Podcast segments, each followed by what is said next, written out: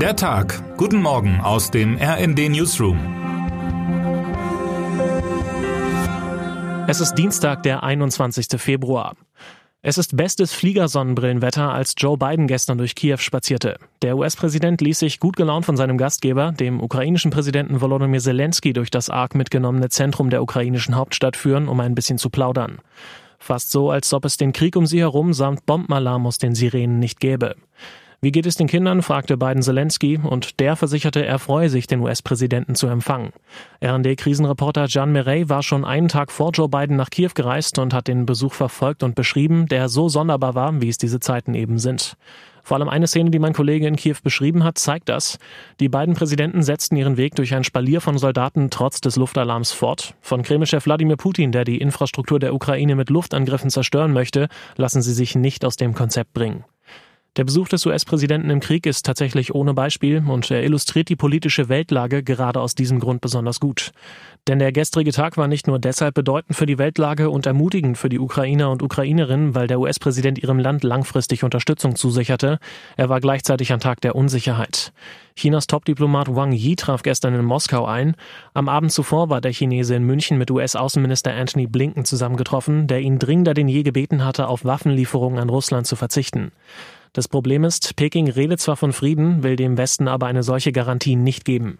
RD-Chefautor Matthias Koch sieht darin eine Gefahr für den Weltfrieden. Waffenlieferungen Pekings für Wladimir Putins völkerrechtswidrigen Angriffskrieg in Europa würden die Zukunft der ganzen Welt verdunkeln. Im ersten Schritt geriete die Ukraine zum Austragungsort eines Stellvertreterkriegs zwischen USA und China. Im zweiten Schritt wären auch im Pazifik, nicht nur in Taiwan, Kraftproben zwischen dem 1,4 Milliarden Volk des Diktators Xi Jinping und den freien Staaten der Welt zu erwarten. Er rät deshalb in seinem Leitartikel zu weniger Naivität in der Bewertung der Großmächte, auch nach den Erfahrungen mit Russland. Europa, entsetzt von der Gewalt des Bären, darf jetzt nicht auf die Friedensliebe des Drachen hoffen. Heute will Biden in Warschau Polens Präsidenten Andrzej Duda treffen und eine Rede vor dem Warschauer Königsschloss halten. Der US-Präsident hat für seine Rede einen besonderen Zeitpunkt gewählt. Der russische Präsident Wladimir Putin will sich nämlich ebenfalls heute mit einer Rede an die russische Nation wenden.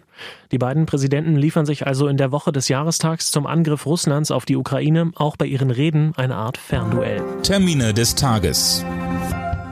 Gut zwei Wochen nach den verheerenden Erdbeben im türkisch-syrischen Grenzgebiet reisen Außenministerin Annalena Baerbock und Innenministerin Nancy Faeser heute in die betroffene Region.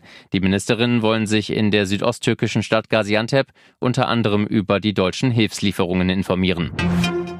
Nach der Wiederholungswahl zum Berliner Abgeordnetenhaus treffen sich die bisherigen Regierungspartner SPD, Grüne und Linke am Nachmittag erstmals zu Sondierungen.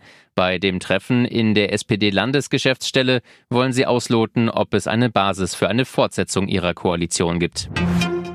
Die Berlinale will US-Regisseur Steven Spielberg für sein Lebenswerk auszeichnen. Der 76-Jährige soll heute den goldenen Ehrenbären bekommen. Am Abend soll sein neuer Film Die Fablemans gezeigt werden. Wer heute wichtig wird. Mit Bundeskanzler Olaf Scholz als Zuschauer bestreiten die deutschen Fußballerinnen ihr erstes Länderspiel im WM-Jahr. Das Team von Bundestrainerin Martina Voss-Tecklenburg trifft an diesem Dienstag in Duisburg auf Schweden. Dabei soll DFB-Kapitänin Alexandra Popp vom VfL Wolfsburg ihr 125. Länderspiel absolvieren. Und damit wünschen wir Ihnen einen guten Start in diesen Tag.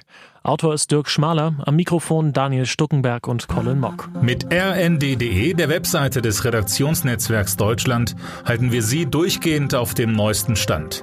Alle Artikel aus diesem Newsletter finden Sie immer auf rnd.de slash der Tag.